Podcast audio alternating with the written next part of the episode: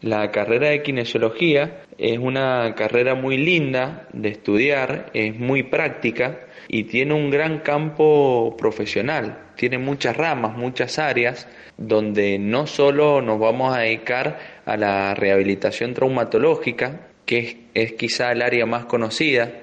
digamos lo que es rehabilitar un tobillo, una rodilla, un hombro, sino que también la carrera nos da la formación en la cual podemos trabajar en la rehabilitación respiratoria, en la rehabilitación pediátrica, en rehabilitación neurológica, que tiene muchas ramas y un gran campo profesional, de tal manera que podemos trabajar en un instituto particular, en un consultorio privado, podemos trabajar en una institución hospitalaria, podemos trabajar, hablando de institución hospitalaria, en la terapia intensiva del hospital, o se puede trabajar en un club, en un gimnasio, dependiendo del área en la cual uno se especialice.